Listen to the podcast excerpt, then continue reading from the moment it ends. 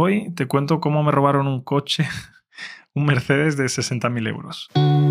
Esto es Your Spanish Guide, un podcast para que mejores tu español escuchando a un nativo hablar de forma natural.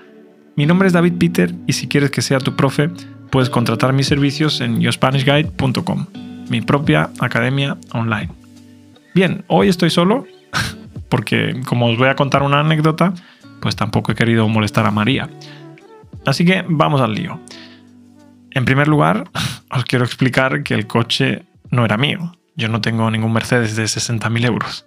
Los que me habéis visto por mi cuenta de Instagram, podéis seguirme si no lo hacéis en Instagram. Me llamo Your Spanish Guide sin E, porque la E, la cuenta que tenía la E, pues ya estaba cogida, ¿vale? Me podéis ver por ahí y bueno, podéis ver que tengo un coche de mierda. De hecho, ni siquiera lo tengo ya, porque me deshice de él eh, a final de 2022. Ahora voy en moto a todos sitios. Entonces, ¿de quién era el coche? El Mercedes de 60.000 euros que me robaron. Pues era de la empresa de alquiler de coches para la que yo trabajaba antes. No voy a decir su nombre porque firmé con ellos un acuerdo de confidencialidad y no puedo hablar de la empresa. Pero bueno, si queréis saber cuál es, es una de las más famosas, ¿vale? Y si me habláis por Instagram y me preguntáis porque tenéis curiosidad, pues yo os lo explico, os digo cuál es. Bueno, a nosotros, nos, a los trabajadores de allí, nos habían advertido que había mafias que se dedicaban a robar coches de los rentacar, de las empresas de alquiler de coches, para después llevárselos a África y venderlos. No sé si los vendían por piezas, si les cambiaban la matrícula y los vendían directamente. No sé exactamente cómo funcionaba, pero sí sé que los vendían allí, en África. Y bueno, nos habían dicho que tuviéramos especial cuidado con los italianos. Pero claro, en el día a día, al final atiendes a tanta gente que también atiendes a muchísimos italianos. Entonces, estaba yo un día en el mostrador del rentacar y llegó un cliente italiano. Iba muy bien vestido.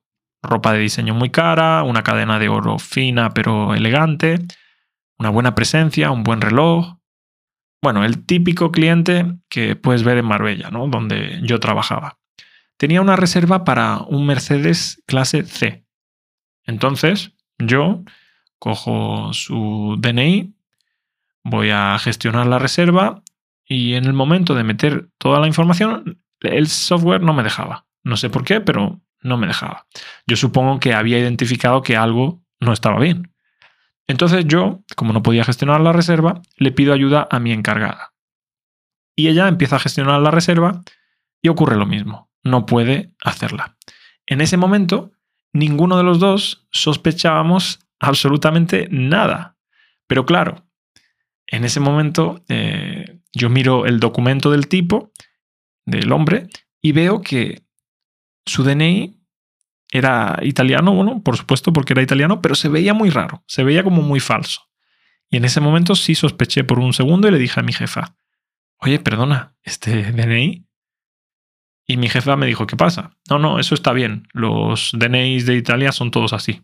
A mí me extrañó un poco, porque normalmente, claro, los italianos vienen con el pasaporte, pero bueno, vino con el DNI y entonces, pues, no sé, me lo... Ya está, como mi jefa me dijo que estaba bien, pues digo, bueno, todo correcto. Y el tipo, claro, como su intención era robar el coche, en ese momento él se empezó a poner nervioso porque pensó que lo habíamos pillado. Claro, como me vio que yo le pregunté por el DNI a mi jefa, y entonces, claro, en ese momento empezó a sacarnos conversación para desviar la atención. Nos dijo que quería llevar a una chica a un restaurante y que quería encontrar un buen restaurante de marisco. Y era extremadamente gracioso y amable, de verdad. Allí había varios trabajadores y nadie sospechó absolutamente nada de él. Ya te digo, eh, empezó incluso a coquetear con mi jefa y yo veía como le sacó una sonrisa. Es decir, que el tío tenía grandes habilidades sociales. Finalmente, le escribimos en un papel alguna recomendación para un restaurante para llevar a esa chica ¿no? a comer marisco y mi jefa fue capaz de hacer que la reserva funcionara. Entonces, bueno, yo le di el contrato y listo, se llevó el coche. Y al día siguiente nos dicen que la persona a la que le dimos el coche, bueno, a la que yo le di el coche, era un ladrón de coches. Imagínate mi cara y la de mi jefa.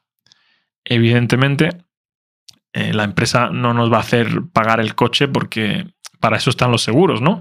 Pero sí que te piden responsabilidades. Recuerdo que tuve que escribir un email explicando la situación. Y también recuerdo que mi jefe superior me pidió que escribiera un email con palabras específicas en las que yo quedaba como el mayor responsable para limpiar un poco la imagen de mi, de mi jefa directa, que también, por supuesto, estaba ahí, eh, y bueno, por culpa mía, pero estaba ahí también eh, implicada, ¿no? Y claro, yo supongo que era porque mi jefa directa iba a permanecer ahí mucho más tiempo y yo solo estaba contratado en ese momento de forma temporal. Pero bueno, lo cierto es que nadie de los que estábamos ahí nos dimos cuenta de que el tipo era un ladrón porque no lo parecía. Pero bueno, por suerte para nosotros, poco después nos llegó la noticia de que habían cogido el coche camino de Marruecos.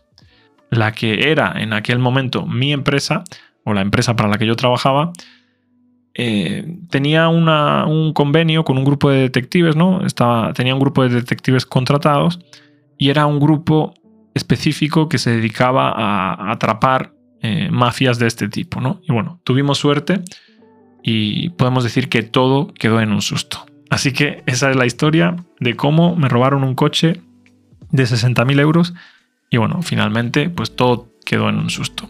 Como siempre, muchas gracias a todos por darme amor en las redes sociales. Muchas gracias por suscribiros también a yourspanishguide.com para poder leer la transcripción y la traducción. Solo cuesta 10 euros al mes y me ayudáis muchísimo. Y bueno, si quieres que sea tu profe de español, pues por 40 euros la hora eh, puedo ser tu profe de español.